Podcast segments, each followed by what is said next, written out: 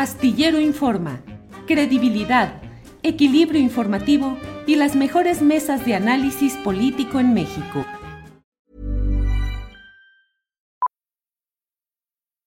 Millions of people have lost weight with personalized plans from Noom, like Evan, who can't stand salads and still lost 50 pounds. Salads generally for most people are the easy button, right? For me, that wasn't an option. I never really was a salad guy. That's just not who I am. But Noom worked for me. Get your personalized plan today at Noom.com. Real Noom user compensated to provide their story. In four weeks, the typical Noom user can expect to lose one to two pounds per week. Individual results may vary. I'm Sandra, and I'm just the professional your small business was looking for. But you didn't hire me because you didn't use LinkedIn jobs. LinkedIn has professionals you can't find anywhere else, including those who aren't actively looking for a new job but might be open to the perfect role, like me. In a given month, over 70% of LinkedIn users don't visit other leading job sites. So if you're not looking on LinkedIn, you'll miss out on great candidates like Sandra. Start hiring professionals like a professional. Post your free job on linkedin.com/people today. Netzaí, ¿nos escuchas ya bien? Sí, ya te escucho bien, Julio. ¿Tú me escuchas bien? Bien, esperemos que no se corte. ¿De qué se trata el tema de esta aprobación que hace la Corte de un proyecto, una iniciativa que empujaron ustedes desde la Defensoría Pública, Netzaí? Sí, es un caso que litigó la Defensoría Pública Federal.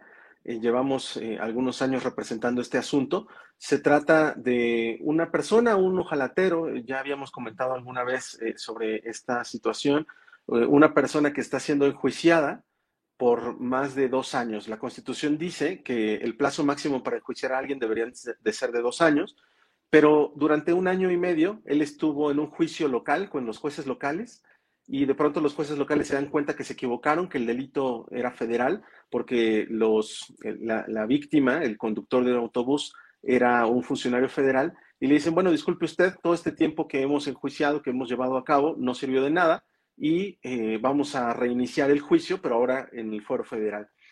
Y bueno, pues eso no es responsabilidad del imputado, ¿no? Eso es un error de los jueces en ese caso. Y lo que estamos planteando, lo que se está logrando eh, sentar como un precedente histórico, porque además se logró con una mayoría calificada, es que si por culpa del sistema de justicia o por culpa de la fiscalía se retrasa el juicio, eh, la persona puede ser puesta en libertad después de dos años. Esto, por supuesto, cambia la forma de entender de nuestro sistema de justicia porque durante muchos años los jueces y los, y los fiscales estaban muy cómodos mientras la gente estuviera en prisión, ¿no? O sea, no tenían prisa para enjuiciar a nadie.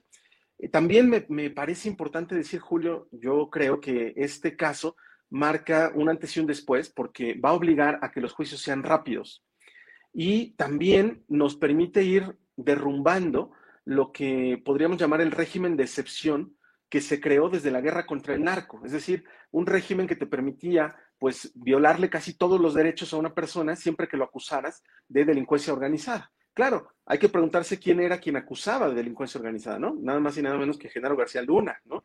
Este, él, te señalaba de delincuencia organizada y entonces tú perdías prácticamente todos tus derechos. Eh, y por eso, pues claro que la fiscalía y la policía no tenían interés de que se, de que se resolvieran rápido esos juicios, porque eran casos armados, casos fabricados donde no había evidencia. Y ahora eh, lo, que estamos eh, logrando es que eh, esos casos donde, donde se fabricaron los culpables, donde no había evidencia, pues o van a tener que ser enjuiciados rápido o la persona va a ser puesta en libertad. ¿no? Pero no podemos seguir en un país donde los juicios duran décadas y la, los, digamos, el sistema de justicia lo ve como algo normal. Uh ¿esto tendrá retroactividad en los casos en los que beneficie a algunos de los inculpados? Sí, bueno, de entrada puede aplicar ya, eh, porque además es un caso, insisto, un precedente con el nuevo sistema de precedentes que estableció la reforma judicial que impulsó el ministro Saldívar, se logró que cuando una votación sea 4 a 1 o 5 a 0, ¿no? unanimidad, eh, se logra un precedente obligatorio. Eh, no se necesita ya la reiteración ¿no? de cinco criterios en el mismo sentido. Entonces, ahora ya todos los jueces del país, federales y locales, van a tener que aplicar este criterio. Eso es un primer gran logro. Eh, luego, por supuesto que va a aplicar a todos los casos del sistema acusatorio, pero de acuerdo al régimen transitorio de, la reforma que implementó este sistema, también puede beneficiar a los eh, enjuiciados del antiguo sistema, ¿no? Claro, eh, hay que aclararle a la gente, esto no implica una liberación en automático. No quiere decir que ya a partir de hoy se va a soltar a mucha gente eh, masivamente y, en automático. No, tiene que haber una donde se valoren, donde los jueces tienen que valorar si el retraso en el juicio se debe a la defensa, si, si se trató de una estrategia de la defensa, una estrategia dilatoria de la defensa, entonces no van a poner en libertad a la persona. Pero si el, si el retraso en el juicio se debió a que el, eh, eh, la fiscalía hizo mal su trabajo, a que está retrasando el juicio, a que los exhortos son muy lentos, o como este caso que les narro, que se acaba de resolver la Corte, donde los jueces se equivocaron y un año de juicios de, 10 audiencias no sirvió de nada porque se equivocaron de fuero. Entonces, ese tipo de cosas ya no pueden seguir pasando y eh, ahora los jueces saben que tienen dos años para enjuiciar a la persona y si no se hace esto en el tiempo correcto, pues la consecuencia va a ser que tengan que ponerlo en libertad. En lo práctico, para quien está acusado de estos delitos que merecen prisión preventiva oficiosa, esto ya está disponible a partir, esta resolución aplica a partir de hoy y quienes estén interesados, ¿qué tienen que hacer? Desde luego pueden consultar a sus abogados, pero ustedes en la Defensoría Pública también habrán de poner una atención especial para atender, informar de todos estos datos, Netzai. Sí, em, como tú sabes, Julio, la Defensoría Pública tiene oficinas en toda la República, llevamos asuntos en todo el país. Eh, tenemos un call center nacional donde la gente nos puede llamar y por supuesto que si hay este tipo de casos, nosotros podemos hacer el, trámite, eh, solicitar la revisión de la medida cautelar, solicitar que se, se cambie, porque esto también es importante decirlo. No quiere decir que se van a ir a su casa como si no hubiera pasado nada. Tienen que seguir el proceso hasta que culmine. Y para garantizar que se va a seguir el proceso, pues van a tener que ya sea eh, pagarse una fianza o, por ejemplo, colocarse un brazalete de geolocalización o, por ejemplo, estar en prisión domiciliaria, depende del criterio del juez y depende del delito de que se trate. Em, hay, diferentes mecanismos para garantizar que una persona realmente se va a presentar al, proceso penal. Pero entonces la, gente puede llamarnos, acudir con nosotros y nosotros podemos hacer la solicitud de cambio de medida cautelar. Em, tenemos un 800 224 24 26 y ahí la gente nos puede llamar. Algo también novedoso es que este servicio ahora es 24 horas, 365 días del año y la gente puede acudir a la Defensoría Pública para recibir servicios absolutamente gratuitos, ¿no? Yo también creo que algo valioso de este criterio, de este caso histórico, em, es que lo está logrando la Defensoría Pública del Estado mexicano, la Defensoría gratuita, eh, que está ahí pues para servir a la gente, ¿no? En Etsaí, desde luego, es un, es un momento histórico en cuanto a los beneficios que reporta este caso que han litigado desde la Defensoría Pública. Pero te pregunto, em, esa figura de la prisión preventiva oficiosa todavía requiere más reformas para beneficio del ciudadano o tal como queda ya es aceptable en términos doctrinales y procesales? En términos académicos, yo te diría, Julio, y hay mucha eh, doctrina en este sentido, em, que la prisión preventiva oficiosa es inconvencional, eh, viola los tratados de derechos humanos. Ahora, lo que hoy tenemos ya es una prisión preventiva oficiosa acotada.